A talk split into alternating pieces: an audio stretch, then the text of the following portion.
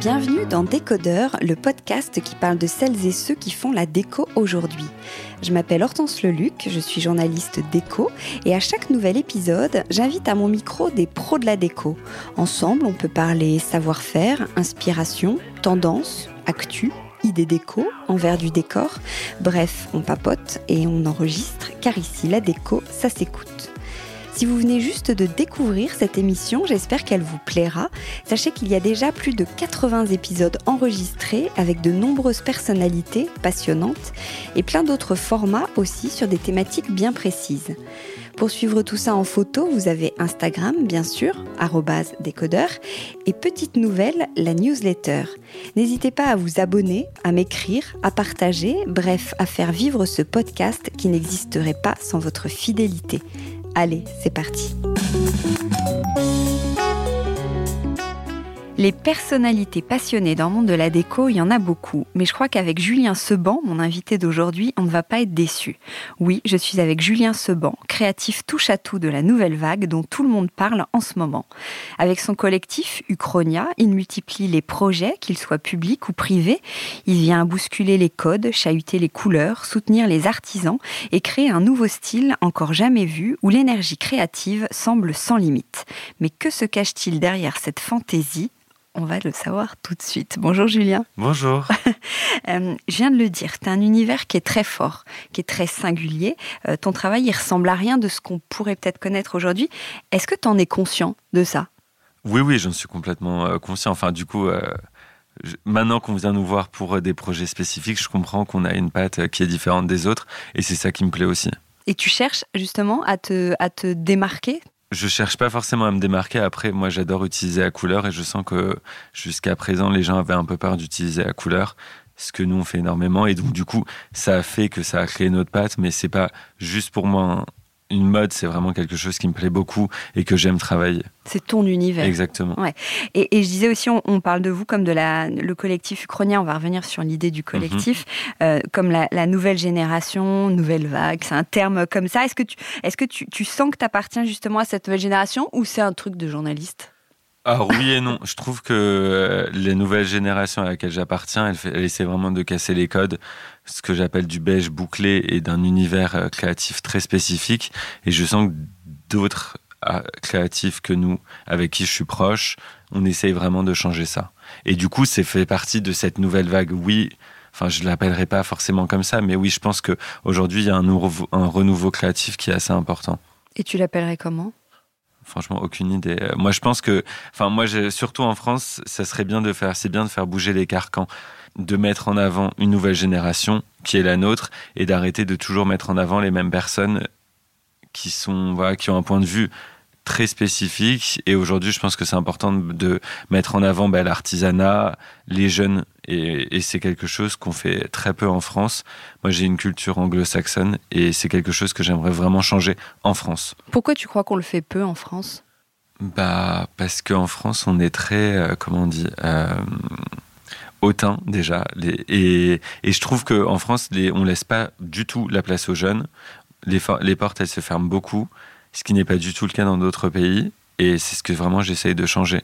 Moi, à l'agence, la plupart des gens qui sont à l'agence n'ont pas forcément travaillé autre part. Donc, je prends vachement euh, des, gens de mon équipe euh, quand ils sortent de l'école. Et c'est quelque chose qui se fait très peu.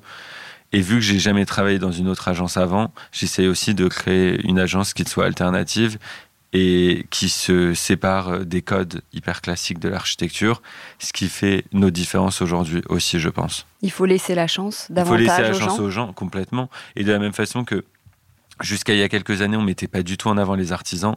Moi, c'est un truc auquel je crois absolument pas. Tous les artisans avec lesquels je bosse, on les met vachement en avant, que ce soit sur Instagram, dans des articles, dans la presse, etc.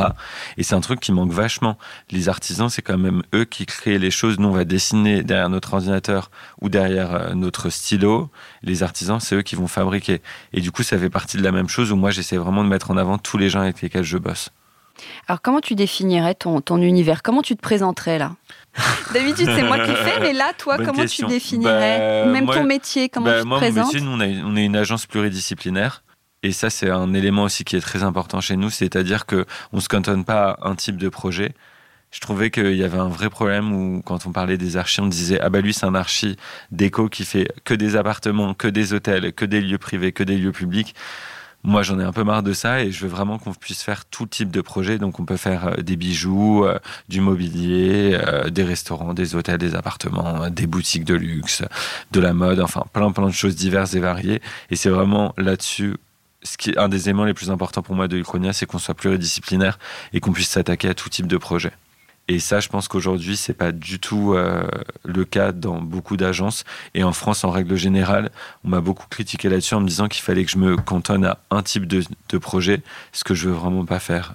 Quel est ton parcours? Comment est née euh, cette Euh, aventure Uchronia? Moi, j'ai fait une partie de mes études en France avec euh, Odile Deck à l'école spéciale d'architecture. Euh, Odile Deck, bah, je ne sais pas si tu la connais, mais c'est une architecte française extraordinaire. Elle est partie de cette école et à ce moment-là, du coup, euh, j'ai décidé aussi de quitter cette école. Elle m'a conseillé d'aller euh, en Angleterre où tu as des très très bonnes écoles d'archi. Et du coup, j'ai été pris à la Architecture Association, qui est une école assez incroyable à Londres, où il y a eu par exemple Zaha Hadid qui a fait ses études là-bas, entre autres.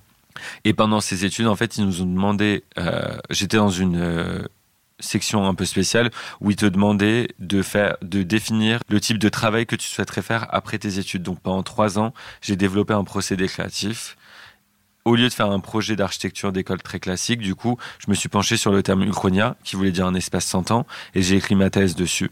Et euh, à la fin de mes études, du coup, quand j'ai commencé à travailler, je trouvais ça logique de continuer là-dessus et de créer du coup bah, des espaces euh, hyper colorés comme je le faisais déjà pendant mes études.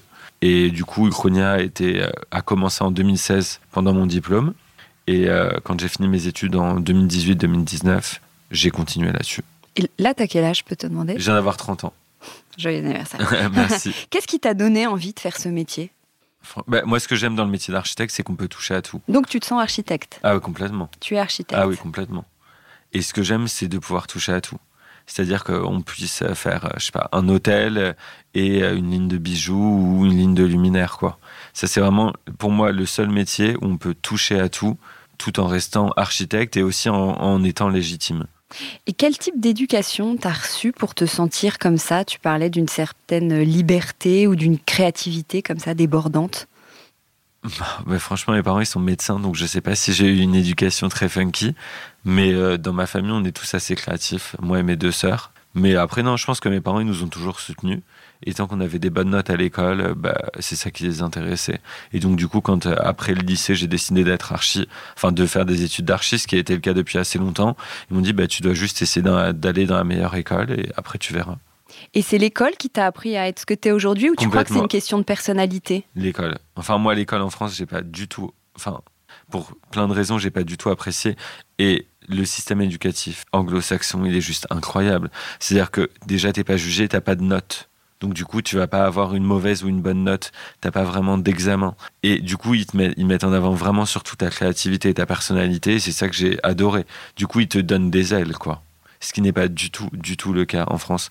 Et c'est un problème que j'ai avec l'éducation euh, en France, surtout dans les écoles d'archi, c'est que pendant toutes tes études, tu vas faire des projets qui sont impossibles à être réalisés. On va dire créer une tour de 500 logements ou des choses qui n'existent plus aujourd'hui. Et je trouve que c'est très détaché du monde de, de l'architecture d'aujourd'hui. C'est un vrai problème, euh, du coup, je trouve, euh, dans les écoles d'archi françaises. Les Anglais, de toute façon, dans l'absolu, ils sont quand même plus, euh, comment on dirait, plus, plus, légers, ouverts. plus Ouais, ouverts. Exactement, à 100%. Et surtout, ils laissent vraiment ta part de créativité s'exprimer, qui n'est pas du tout, du tout le cas en France. Enfin, moi, je pourrais euh, en parler beaucoup de, du système éducatif français. Il me pose vraiment un problème comparé Dans ton domaine ou dans l'absolu même? dans mon, enfin, dans l'absolu, je- enfin, dans- je connais pas forcément, mais dans mon domaine, vraiment, j'ai rencontré plein d'étudiants, du coup, de gens qui voulaient faire des stages ou qui sortaient d'études, etc. Et quand tu vois leur portfolio et leur façon de penser, elle est très détachée du monde actuel dans lequel on travaille. Et du coup, je trouve que c'est un vrai problème de pas euh, entraîner des futurs architectes à faire leur métier. On n'a aucune connaissance euh, du monde de la construction, de comment travailler après les études, de comment construire. euh, je sais pas, des réglementations de plein de choses. Et quand tu es étudiant, tu te rends pas compte de tout ça. Et du coup, quand tu arrives, moi, pareil, du coup, quand j'ai commencé à travailler, vu que j'ai pas travaillé en agence, j'ai vraiment vu euh, un, une vraie séparation entre les deux. Ce qui était un peu flippant, quoi. Tu te dis, tu as fait tout ça, tu as fait 5 ou 6 ans d'études, et, et, à la fin, tu arrives et tu même pas capable de construire euh, un appartement, genre. Donc, toi, tu t'es fait tout seul? Bah, oui. Enfin, j'ai. Après, je connaissais pas mal de gens dans ce domaine, donc du coup, je demandais des, des conseils et des infos à droite et à gauche. Mais pour le coup, ouais, c'était assez, c'est assez dur de se lancer dans ce métier-là parce qu'il y a énormément de choses qu'on ne sait pas euh, quand on a fini nos études. Quoi. Donc il y a une certaine solidarité dans le milieu? Ou pas En Angleterre, oui. En Angleterre, en oui. Angleterre, oui. En France, je suis moins sûr. Même beaucoup moins sûr. En Angleterre, ouais. Mais moi, déjà, il y avait tous les gens des promos précédentes que je connaissais. Il y avait mes profs qui sont aussi archi, donc euh, je connaissais pas mal de monde. Alors, parle-nous du Chronia. Comment tu définirais une Chronia? C'est une, agence euh, créative, comme tu dis, vous faites plein de projets et vous êtes, toi, tu es un peu à la tête, tu es le fondateur, mais tu mets énormément en avant ton équipe, vous êtes un collectif. Ouais, exactement. Bah, je mets en avant toute mon équipe et les gens avec lesquels on travaille en règle générale. Et je trouve ça, enfin, je sais pas, je, je trouve que dans les agences d'architecture, déjà de mettre son nom comme nom d'agence, moi, ça me posait vraiment problème parce que c'est pas enfin, quand on est une agence d'archistes, c'est pas moi le centre d'intérêt. Déjà, c'est oui, nos mais clients. c'est toi qui le font oui, au début. Oui, bien sûr, mais c'est nos clients. Enfin, il y a plein de choses. Et moi, ce que j'aimais dans le terme Uchronia, c'était l'idée d'avoir un espace 100 ans, de créer un espace 100 ans. Et dans cette idée-là, du coup, de pouvoir créer des lieux qui sont intemporels. Et du coup, quand j'ai monté l'agence, je voulais vraiment garder ce nom-là. Et aussi, si demain je veux faire moi personnellement autre chose, de pouvoir garder mon nom pour faire autre chose, quoi. Oui. Uchronia, redis-nous, parce que tu nous parles d'un espace 100 ans, ça vient bah, d'où Uchronia, c'est une utopie dans l'espace. Ça veut dire quoi une utopie dans l'espace? bah, Ça vient d'où ce terme? Bah, Uchronia, tu as le terme chronos qui veut dire temps, et U qui veut du coup qui se met en, a, en amont euh, de Uchronia. J'ai la définition dans mon ordi. et euh, c'est un terme qui existe depuis le XVIe siècle. Et en fait, quand je regardais euh, plein de livres d'archi pendant mes études, je suis tombé sur ce terme qui m'a passionné. Et du coup, c'est comme ça que j'ai décidé d'utiliser ce nom-là euh, pour 100 le ans, c'est un peu hors du temps Ouais, exactement, hors du temps. C'est aussi, ça veut dire que c'est éternel. Enfin, on peut le, le prendre de mille et une façons. Et en fait, je trouve que, y a, enfin, moi, quand on fait un lieu, le meilleur compliment qu'on puisse nous dire, c'est de- d'avoir réussi à créer un lieu qui soit hors du temps, mais aussi un lieu qui soit dédié à la personne ou au lieu pour lequel on l'a fait. Et je trouve que c'est quelque chose qu'on oublie un peu euh, en archi, c'est-à-dire que on fait pas un projet pour nous, mais on fait un projet pour un client. Et du coup, par exemple, quand on fait des appartements de particuliers où c'est assez précis, moi, pour moi, le meilleur compliment qu'on puisse me faire, c'est que ce lieu, il ressemble à la personne pour qui on l'a fait. Ou que c'est pas, certes, c'est un lieu qui a été fait par un Uchronia, mais c'est surtout fait pour une personne. Et du coup, même quand tu vois les magazines, etc., tous les archis, ils ont des styles. Mais moi, moi j'essaie quand même de faire des, des lieux qui sont tous très différents parce qu'ils doivent ressembler à la personne ou qui doit être dédié à une type de personne euh, qui va être dedans, que ce soit un restaurant, un hôtel ou autre, quoi. Tu dirais pas que tu as une signature? Pas forcément. Après, j'adore le orange. J'essaye d'a- d'avoir du orange dans tous nos projets, mais sinon, je pense pas avoir de une signature. Après, une signature, ça peut être travailler avec euh, très souvent les mêmes artisans, ce qui est le cas chez nous. On travaille avec une dizaine d'artisans qui sont vraiment quasiment tous présents dans tous nos projets, que ce soit hôtellerie, restauration, appartement ou mobilier. Et je pense que ça, c'est aussi une signature. C'est-à-dire que les, tu vois les finitions, je sais pas, les murs, le mobilier évoluer dans chacun des projets, tout en gardant une patte qui est assez similaire, qui est liée au fait que ce soit les mêmes artisans avec lesquels on est travaillé. Les artisans et les savoir-faire locaux aussi, c'est important pour toi? Super important. Ben là, justement, ce que je te disais avant, c'est que hier, on vient de finir euh, un nouveau restaurant Forest Marseille, du coup à Marseille. Et euh, l'idée de ce projet, c'était vraiment de faire appel à des artisans locaux. Donc pas que français, mais surtout dans le sud de la France. Donc du coup, on a travaillé notable à Cagnes-sur-Mer. Euh, les luminaires, ils ont, ils ont été faits euh, à Valoris. On a fait des résines au sol. les artisans étaient basés à Marseille. Et du coup, ça, je trouve que c'est hyper important de faire appel, surtout en France, à des artisans locaux. Parce qu'on se rend pas compte, mais on a tellement d'artisans en France. Et à chaque fois qu'on fait un projet différent, peu importe l'endroit où il est, je réalise que dans les régions dans lesquelles on va faire un projet, on va trouver des artisans locaux. Et ça, du coup, c'est génial. Mais c'est vrai qu'on se rend pas forcément compte. Pas Enfin, je parle pour le grand public ou des Ouais. auditeurs qui écouteraient. Il y a encore beaucoup d'artisans?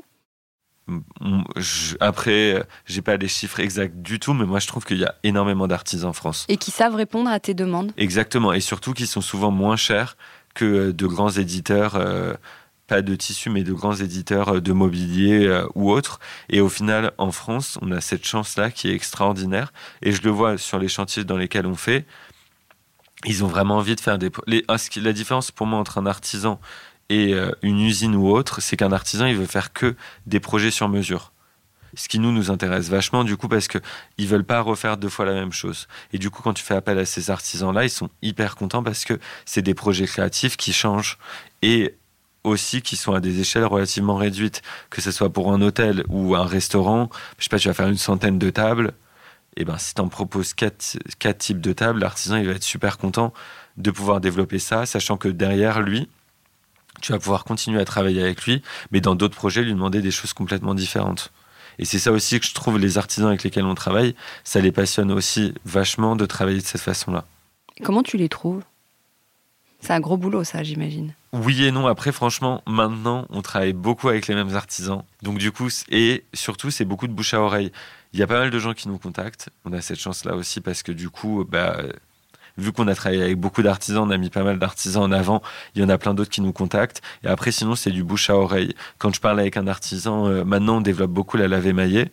J'ai regardé énormément d'artisans qui font de la lave émaillée en France. J'en avais pas trouvé un avec lequel euh, ça, ça fonctionnait vraiment. Et du coup, euh, j'ai demandé à d'autres artisans que je connaissais, ils m'en ont conseillé un avec qui ils avaient déjà bossé. Et du coup, bah, on, maintenant, on travaille avec lui. Quels sont tes matériaux de prédilection? Tu parles de la lave ah émaillée, bah, là, par exemple. Bah, nous, on travaille beaucoup les résines. Donc, on essaie de développer les résines naturelles à fond. Donc, les résines, on les fait à Paris avec euh, Atelier Casus. Et on a une collection de mobilier qui est dédiée aux résines. Qu'est-ce que c'est la résine? Juste petite parenthèse pour les auditeurs, ce qu'on peut penser un peu plastoc. Euh. Alors, la résine, oui. Alors, la résine, ça fait très plastoc. Nous, la façon dont on utilise la résine, c'est qu'on va la couler sur du mobilier et on utilise déjà des pigments naturels et en fait on utilise une résine qui est un espèce de bioplastique du coup qui n'abîme pas la planète euh, qui utilise des éléments euh, recyclés et du coup on peut faire vraiment ce qu'on veut avec la résine moi c'est ça qui me plaît donc les couleurs les effets de texture euh, les motifs et, et, du coup, on travaille vachement ça. Et d'ailleurs, on, présente pour le salon Révélation tout un projet avec Atelier Casus au mois de juin. Donc ça, c'est un premier, une grosse partie des éléments qu'on fait. On travaille aussi pas mal le raku avec euh, Fabienne Losti. Le raku, c'est euh, une technique qui existe depuis le XVIe siècle, une technique japonaise.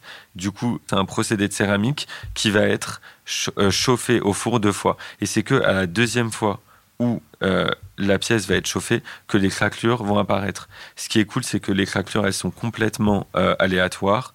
Et euh, la matière raku est une matière où tu peux vraiment faire soit des couleurs très classiques, donc le raku on a l'habitude de le voir en beige, mais on peut aussi travailler des dégradés de mille et une façons, et du coup ça permet de, bah, de faire des objets qui sont vraiment uniques. Et euh, pour la petite histoire, le raku c'était surtout utilisé au Japon pour faire des tasses, et, euh, et maintenant on peut, enfin y a plein, on peut l'utiliser de mille et une façons.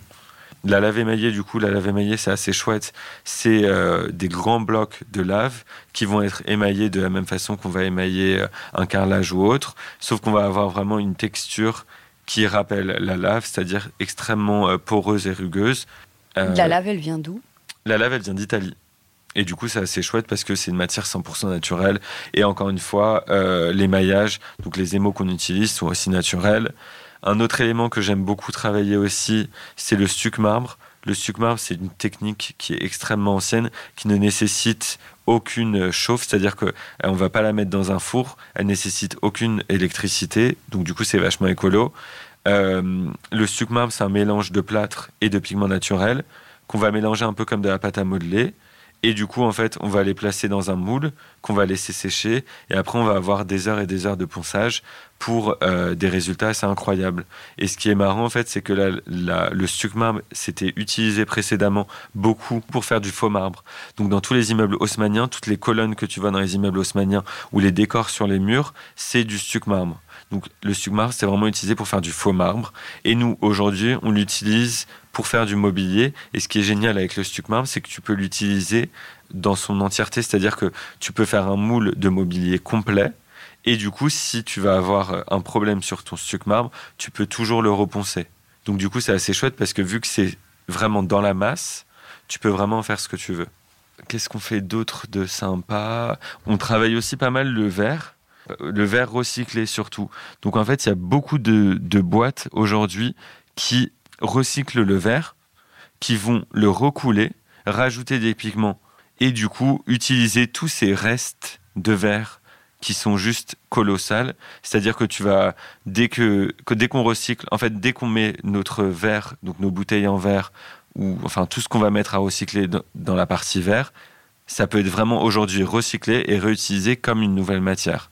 Et du coup, on peut en faire des plateaux de table, des luminaires, euh, des vitraux, enfin des choses diverses et variées. Et du coup, à l'agence, on essaye vachement d'utiliser ces nouvelles matières qui sont déjà, je trouve, hyper belles, moins chères que d'autres matières. Et euh, les personnes souvent qui se lancent dans ces paris-là ont vraiment envie de développer des nouvelles choses. Et c'est ça qui m'intéresse, c'est du coup, tu travailles avec des gens passionnés qui ont envie de faire euh, plein de choses euh, avec toi. Et tu les utilises pour tes chantiers, mais tu as aussi développé, toi, ta propre ligne de mobilier. Donc ça, c'est encore une nouvelle corde à ton arc. Tout à fait. On a, bah, on a commencé en fin 2021 pour la Design Week, on nous a proposé de faire une exposition par un Design Week. Et du coup, on a présenté du mobilier qui appartenait à nos clients. Et du coup, ça a assez bien fonctionné. On s'est lancé dans l'édition de mobilier. Et du coup, à chaque fois qu'on fait des nouvelles pièces, elles rentrent en collection. On a un petit showroom euh, au bureau et on fait des expositions tous les six mois. Donc au mois de janvier, on avait fait une exposition avec la Maison Prel, qui est une manufacture de tissus euh, de soierie euh, lyonnaise. Et du coup, tous les six mois, on essaye de présenter quelque chose de nouveau dans notre collection de mobilier, ce qui nous fait une actualité et surtout ce qui nous permet de développer toujours euh, bah, des nouveaux artisanats et de nouvelles pièces. Tu travailles aussi beaucoup avec des éléments recyclés. Tout à fait. C'est important. C'est hyper important et en fait, on a une chance qui est incroyable, je trouve, aujourd'hui, c'est qu'il y a énormément de nouvelles boîtes d'artisanat qui se construisent autour d'éléments recyclés. Donc tu vas avoir euh, un, un point, quelque chose qu'on recycle énormément, ça va être euh, les frigos. Donc là, ici au bureau, on a une table qui est recyclée et qui est faite à partir de, de frigos. C'est quoi un, frigo un, frigidaire? Un frigidaire, ouais. Toute la partie plastique va être recyclée. Et l'artiste euh, s'appelle Dirk van der Koy et lui s'est spécialisé là-dedans. Euh, aujourd'hui, il y a pas mal de boîtes françaises qui vont faire euh, du plastique recyclé, mais aussi des biomatières. Donc nous, on travaille avec Fabrique. Eux, c'est une boîte assez cool qui vont recycler des vêtements pour en créer du coup ces grosses briques que tu peux utiliser pour faire du petit mobilier. Et après, il y a cette nouvelle boîte qui est assez cool, qui va utiliser des éléments naturels pour en faire des micro-terrazzo.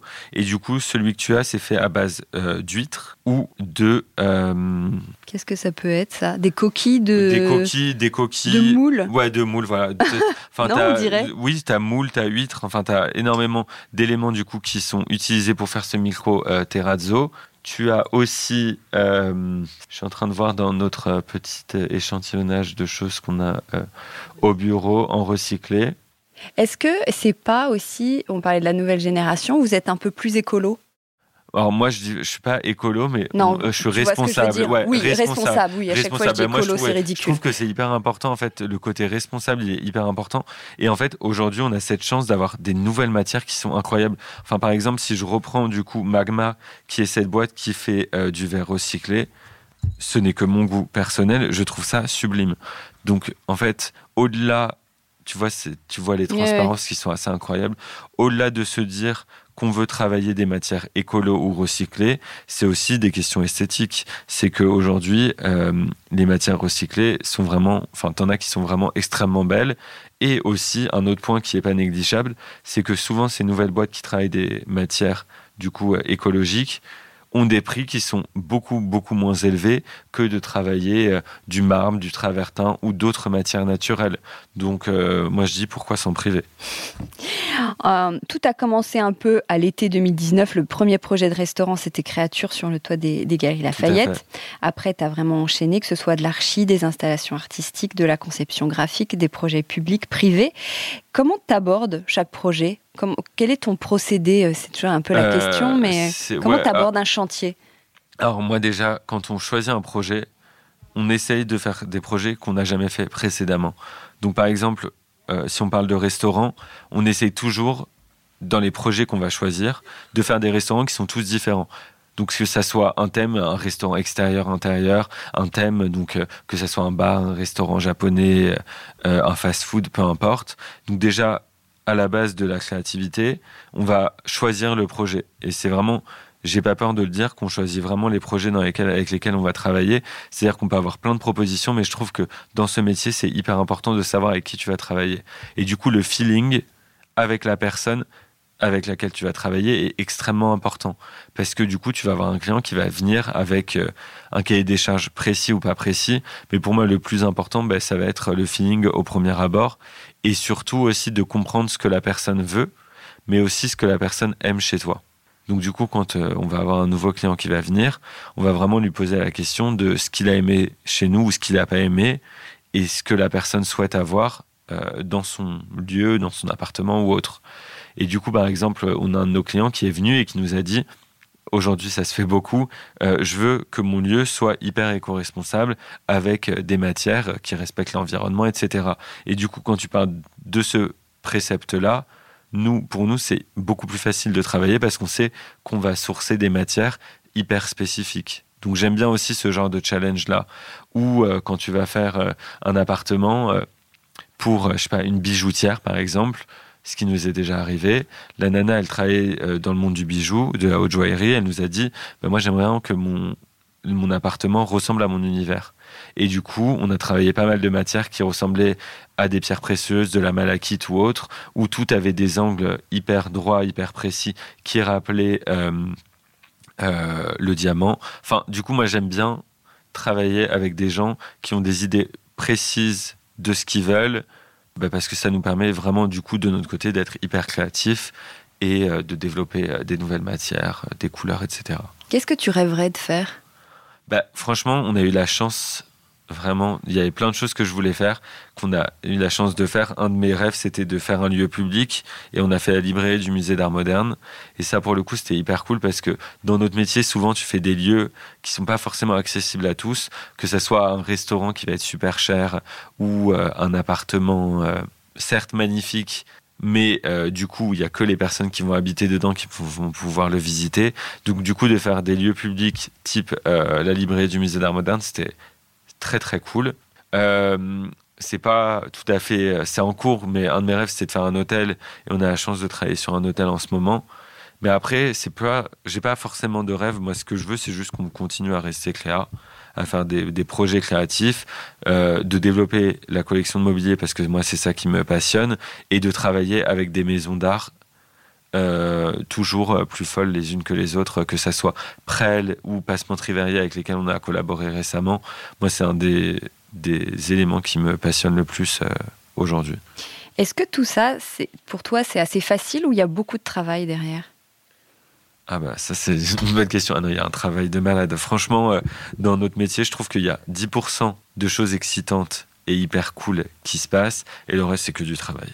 Mais du travail pas forcément très agréable. En fait, ce qui est difficile avec notre métier, c'est que c'est 7 euh, jours sur 7, 24 heures sur 24, parce que si tu as un problème sur un chantier, il peut arriver à tout moment, déjà. Et vu que c'est un métier de service, on a nos clients, mais on a aussi les entreprises avec lesquelles on travaille. Et euh, aujourd'hui, le monde du bâtiment, je trouve qu'il est très difficile. Euh, bah, on est en plein milieu d'une crise, donc tous les matériaux ont pris euh, énormément augmenté les prix. Et je trouve que dans le métier du bâtiment, il y a de moins en moins d'artisans du côté du bâtiment qui ont envie de faire des choses pas novatrices mais différentes. Et ça, du coup, c'est difficile parce qu'autant les artisans, que ça, quand tu fais du mobilier, des murs ou des choses comme ça, c'est très facile à trouver des artisans qui vont être motivés. Par contre, de trouver euh, une personne qui va faire euh, du staff ou de l'électricité, de la plomberie d'une autre façon, entre guillemets, là, ça devient beaucoup plus difficile. Qu'est-ce qui est le plus difficile, justement, dans tout ton quotidien? Franchement, que aimes le moins dans ton métier que, pas le, la partie suivi de chantier, c'est-à-dire entre la partie conception que tu fais et la réalisation. Euh, c'est assez. Là, par exemple, je prends comme exemple Forest Marseille.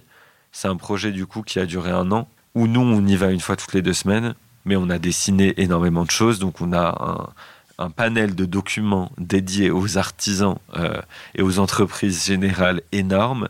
Et malgré ça, il y a eu énormément de défauts ou de choses qui ont été mal faites. Et du coup, ça, pour nous, c'est hyper frustrant parce qu'on se casse la tête à dessiner des choses euh, en 2D, en 3D, avec des visuels hyper compréhensibles, etc.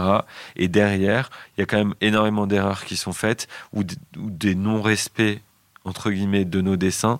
Et c'est là où ça devient hyper frustrant parce que on se déplace une fois toutes les deux semaines, tu arrives au bout de deux semaines, et en fait, ça n'a pas du tout été fait de la façon dont tu avais spécifiquement demandé que ça soit fait. Et du coup, là, ça devient trop frustrant parce que tu cherches des solutions et il y a énormément de compromis. Donc ça, c'est difficile. On parlait tout à l'heure de ton, ton, univers qui était assez fort. Est-ce que on a l'impression que, que, que tu oses tout? Est-ce que vraiment tout est possible pour toi? Ah, complètement, à 100%. Je trouve que euh, si tu, enfin, moi, si on le faisait pas, euh, je m'ennuierais vraiment dans mon métier. Et c'est ça que je trouve qui est cool dans le métier d'archi, c'est que, bah, par exemple, si demain on a envie de développer euh, des nouvelles matières pour une collection de mobilier ou autre, bah, c'est pas comme la mode que ça marche ou ça marche pas. Tu auras fait une pièce, tu n'auras pas lancé une collection donc je trouve que de pas oser, c'est vraiment dommage. Et moi, c'est un truc qu'on fait tout le temps. Et après, euh, il y a plein de projets euh, qui sont bien ou moins bien dans ce qu'on a fait. Mais ce qui est sûr, c'est qu'on a osé. Et c'est là, du coup, où je me dis que même si, euh, au final, le projet me plaît pas forcément, je sais qu'on a osé et qu'on a une proposition qui était différente de celle des autres. Et tu te mets des limites parfois? Quelles sont quelles sont bah, quel type de limites? Des limites budgétaires, malheureusement. Ça, c'est c'est ce qui revient le plus, c'est bah, de ne pas avoir de budget dans un projet. Mais sinon, non, on ne se met pas vraiment de limites. Et là, alors on est dans tes bureaux, mais ce ne sont pas tes bureaux, c'est le château Uchronia. Est-ce que tu peux nous en parler? Bien sûr. Bah, du coup, euh, pour moi, c'était très dur de trouver un lieu qui colle à l'agence. Nous, on est dans le 18e, du coup, à côté de Jules Geoffrin, rue du Poteau. C'est aussi là où j'habite. Le 18e, c'est un quartier que j'affectionne beaucoup parce que quand j'ai emménagé à Paris euh, il y a trois ans, juste avant le Covid, je voulais vraiment un quartier. Enfin, je sais pas, j'avais cette image de Montmartre où tu avais énormément d'artisans, d'artistes euh, qui vivaient dans ce quartier-là et pas dans d'autres de Paris. Et il s'est avéré que c'est vrai. Il y a deux, trois artisans avec lesquels on bosse qui sont vraiment dans notre quartier. Du coup, c'est hyper facile de bosser avec eux parce que tu peux aller voir hyper régulièrement. Donc, on travaille beaucoup le bois dans ce quartier. Donc, c'est hyper cool d'avoir des artisans dans notre quartier.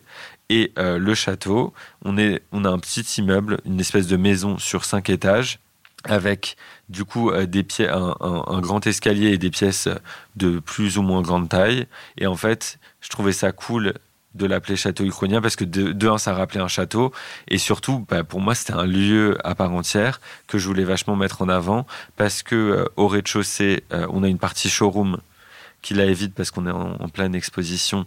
Mais du coup, on peut mettre en avant euh, bah, toute notre collection de mobilier ou aussi d'autres personnes avec lesquelles on travaille. Donc ça, je trouvais ça cool aussi que d'autres personnes puissent intervenir dans l'espace. Après, on a une cuisine qui est assez grande. Vu que nous, on fait beaucoup de restos, euh, ça nous permet euh, bah, d'accueillir les gens avec lesquels on bosse. Au sous-sol, on a notre stockage. On a une terrasse qui est très mignonne.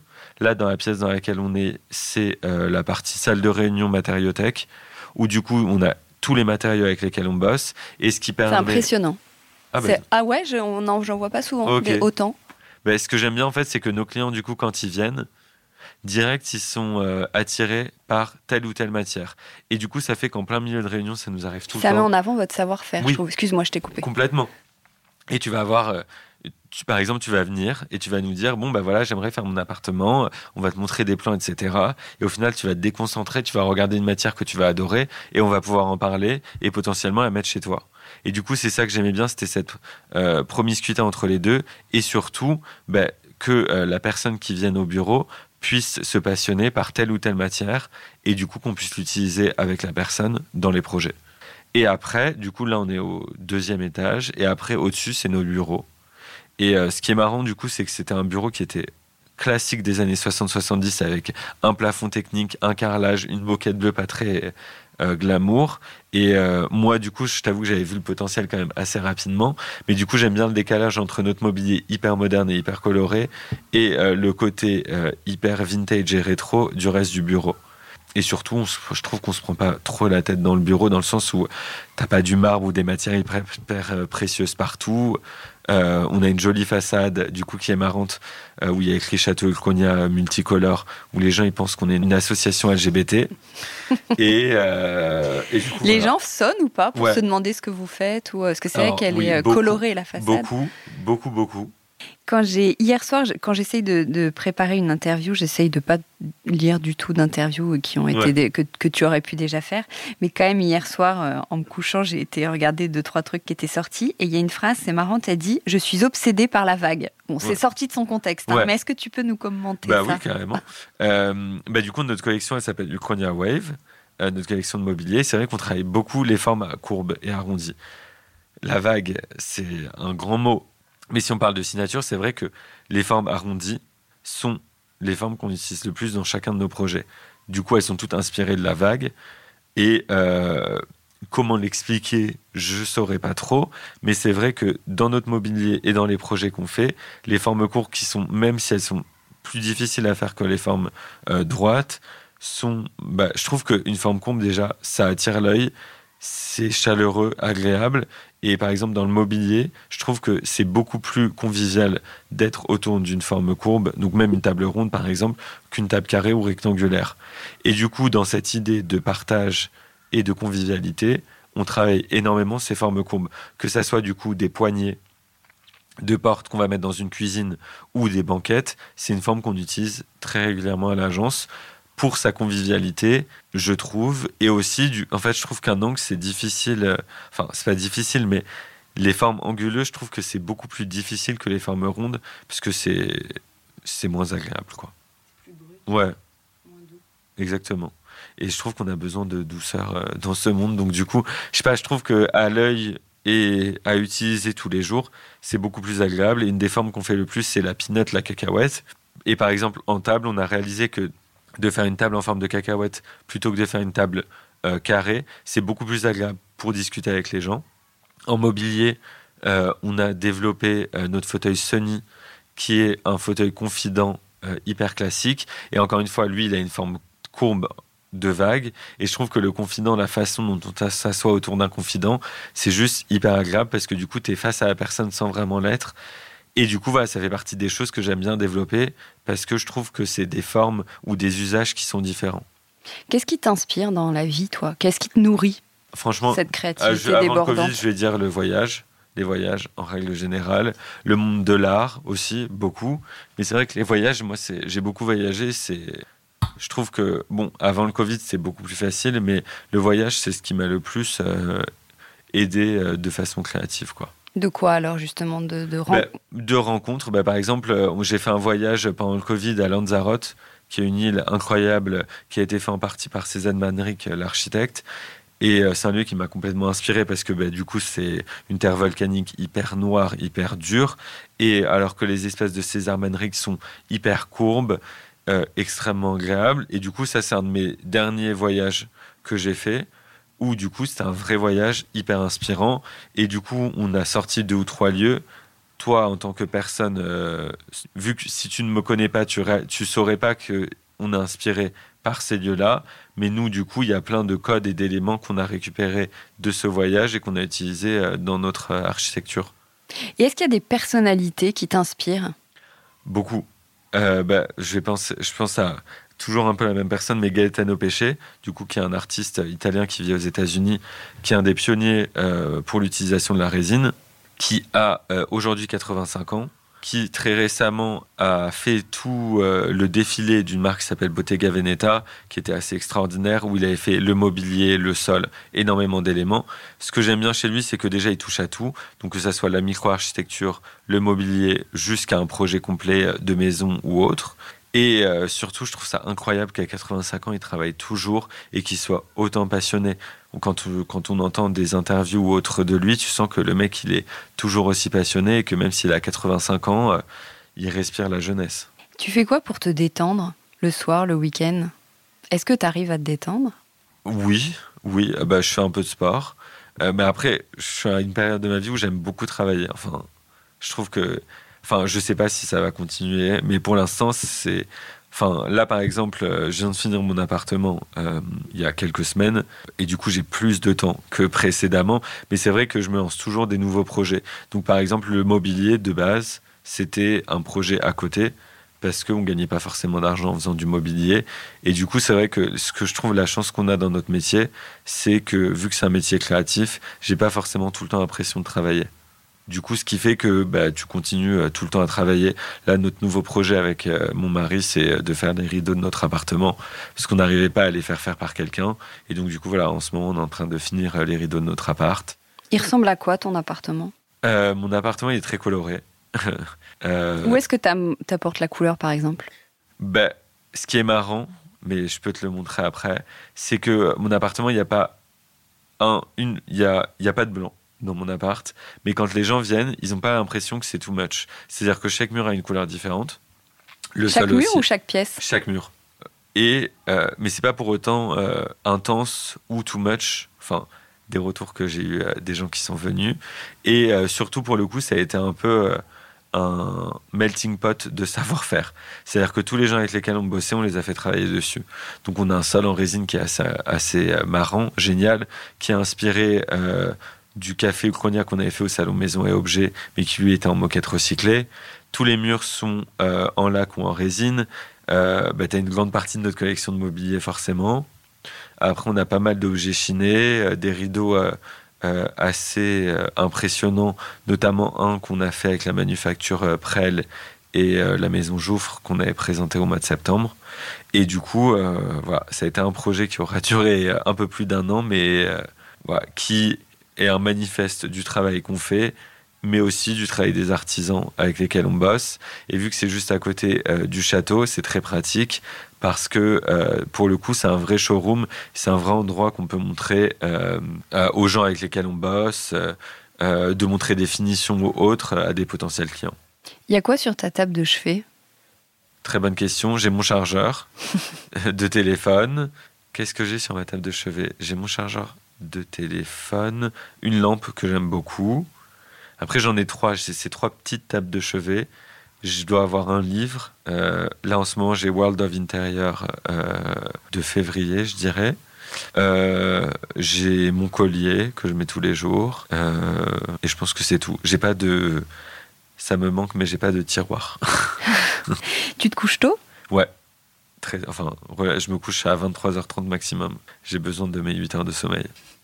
Eh, où est-ce que tu préfères être sur Terre?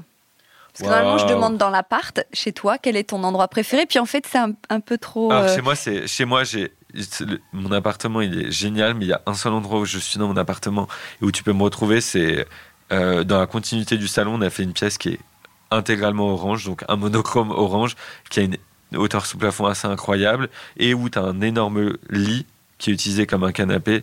Et c'est l'endroit où je travaille, je mange, je, parfois je fais une sieste, enfin, où je travaille, où je fais tout dans mon appartement. Et après, euh, au monde, très bonne question. Ben, il y a un endroit que j'aime particulièrement, c'est euh, l'île de Pantelleria en Sicile, où je vais tous les ans.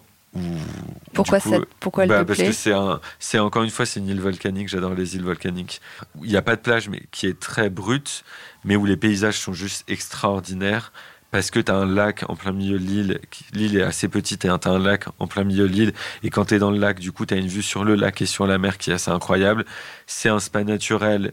Du coup, tu as des euh, saunas euh, dans des grottes. Enfin, tu as des jacuzzis naturels euh, dans la mer. Enfin, c'est un endroit extrêmement particulier, assez incroyable, dans lequel je vais tous les ans et que j'apprécie beaucoup. Donc là, si tu me demandes un endroit dans lequel j'aimerais être, quand je suis un peu malade, j'aimerais bien être là-bas. J'ai oublié de te demander tout à l'heure quel est ton rapport à Instagram? Euh, J'aime bien cette question. Bah oui, je comprends. Bah, Instagram, j'utilise beaucoup pour le travail, pour poster. Donc on essaye d'avoir une ligne euh, éditoriale assez nette. Donc on a le même photographe pour tous nos projets, Félix Dalmayo, qui n'est pas un photographe d'architecture, qui est un photographe de mode, avec lequel j'aime beaucoup travailler. Donc c'est que nos, on met que nos photos et que nos projets. On fait beaucoup d'animations 3D. Euh, ça me passionne assez. On en fait un peu moins maintenant euh, pour mettre en avant nos projets. C'est-à-dire qu'au moment de la création du projet, on va développer un langage architectural en 3D qu'on va utiliser dans des animations. Donc on fait ça et on essaye du coup de mettre que nos projets en avant, de raconter aussi un peu euh, le storytelling, donc du coup l'histoire derrière un projet. On met beaucoup en avant aussi les artisans avec lesquels on bosse. Et toi, tu surfes beaucoup? Ben, Honnêtement, Est-ce que tu regardes ce que font les autres De là moins en moins, malheureusement. Donc c'est plus maintenant euh, dédié euh, à Uchronia, du coup, au travail qu'on fait.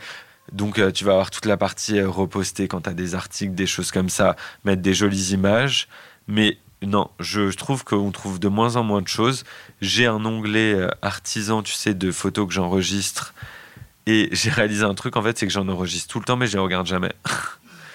Et donc, du coup, je me dis à quoi ça sert, mais bon, je le fais quand même. Et après, j'utilise vachement Instagram aussi pour euh, découvrir des lieux.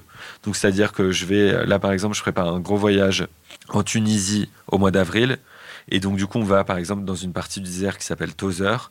Et grâce à la localisation sur Instagram, tu peux trouver une tonne de choses, que ça soit un hôtel cool, un bon resto, euh, un endroit auquel tu n'aurais pas pensé. Je trouve que c'est un peu un Lonely Planet version euh, image beaucoup plus facile.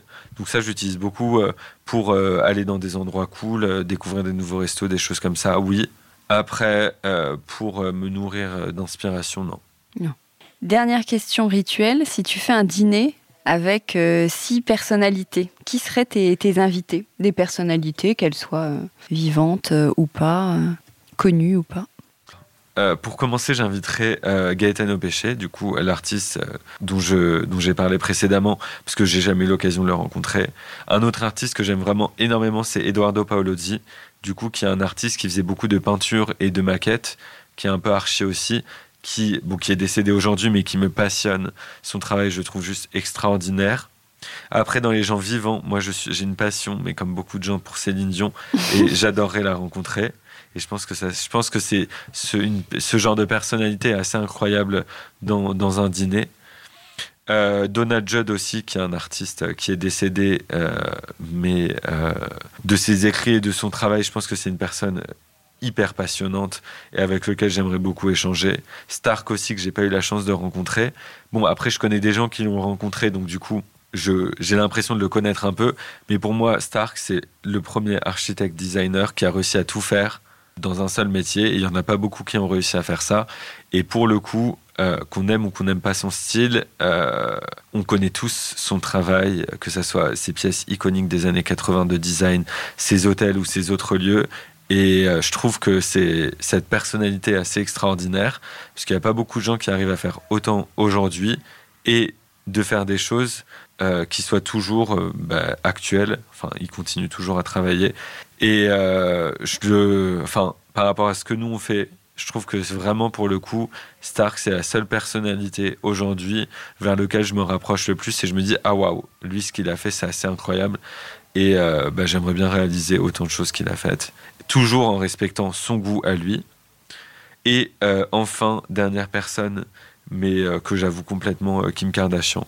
Kim Kardashian idole parce que ben, elle est comme elle est, mais je trouve que son côté entrepreneurial et euh, hyper actif me passionne. Je suis un peu aussi euh, hyper actif et je trouve que tout ce qu'elle fait, c'est incroyable. Enfin, tout ce qu'elle touche, que ce soit la mode ou autre, euh, je la trouve juste géniale. Et, et je pense que de la rencontrer, ça doit être assez impressionnant d'avoir une personnalité qui fait autant de choses.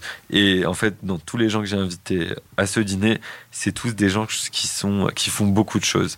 Et j'avoue que j'aime bien être avec des gens, en règle générale, qui font, assument beaucoup et qui aussi. assument ce qu'ils font. Tout à fait. Parce que Kim Kardashian, mine de rien, on peut pas lui retirer qu'elle assume tout ce qu'elle fait. À 100%. Et c'est vrai que ça- ce point-là que tu viens de dire, il est hyper important. Moi, derrière, j'assume complètement notre univers. Et ce que j'aime quand on nous critique, c'est qu'on qu'on aime ou qu'on n'aime pas, en tout cas, il y a un impact sur la personne. Et je trouve que dans notre métier, c'est ça le plus important. C'est-à-dire que de provoquer une réaction, je trouve que bah, si on arrive dans un endroit et qu'on voit pas la signature de la personne, ou que c'est un endroit lambda auquel on va même pas se poser la question, bah, je trouve que l'architecte n'a pas forcément fait euh, son travail. Alors que qu'on arrive dans un endroit, je sais pas, dans un vieux bistrot ou euh, qui n'a pas bougé depuis les années 70, où tu as toujours la même mosaïque, le vieux bar, etc., bah, moi je trouve que bah, c'est incroyable en fait. Et j'aime bien provoquer des réactions quand on fait des lieux. Et t'as déjà des critiques qui te sont remontées aux oreilles, tu parles de ça? Bah plein de fois, bien sûr. Que t'entends Que j'entends, oui, ou qu'on va me raconter, oui, bah complètement. Après, moi, je trouve euh, ça. Enfin, je vis pour les critiques aussi, ça me dérange absolument pas, mais vraiment absolument pas. Et même quand on finit un projet, j'aime bien avoir euh, le retour des clients. Et oui, il y a des gens qui nous disent que bah, c'est trop coloré, que c'est un vomi de couleur ce qu'on fait ou, ou autre, je l'entends très régulièrement et ça me dérange absolument pas. Justement, je trouve que c'est ça qui fait avancer. Et du coup, par exemple, quand on a fini mon appart et que tous les gens qui sont venus m'ont dit Oh là là, même si c'est très coloré, que t'as pas un mur blanc ou un élément blanc, et eh ben on respire, on s'y sent bien, ben pour moi, c'est le meilleur compliment qu'on puisse me donner. quoi. Hmm. Bon, ben j'ai terminé. Merci beaucoup, Julien. Trop sympa, c'était trop sympa d'échanger. Merci, Merci pour toutes ces infos. Merci. Au revoir. Au revoir. Décodeur, c'est terminé pour aujourd'hui. Merci beaucoup d'avoir écouté en entier. Si vous avez aimé cette émission, n'oubliez surtout pas de vous abonner au podcast pour ne pas rater les prochains épisodes. Bien sûr, vous pouvez aussi la partager en l'envoyant à vos proches ou en story Insta. D'ailleurs, vous pouvez me retrouver sur le compte Décodeur où je poste quasiment tous les jours. Et si jamais vous écoutez cette émission sur Apple Podcast et que vous avez 20 secondes, n'hésitez pas à laisser un commentaire. C'est juste sous la liste des épisodes. C'est comme partout, plus j'ai d'avis et d'étoiles, plus le podcast se détache et se fait connaître. Voilà, merci beaucoup et à très bientôt alors, ici ou ailleurs.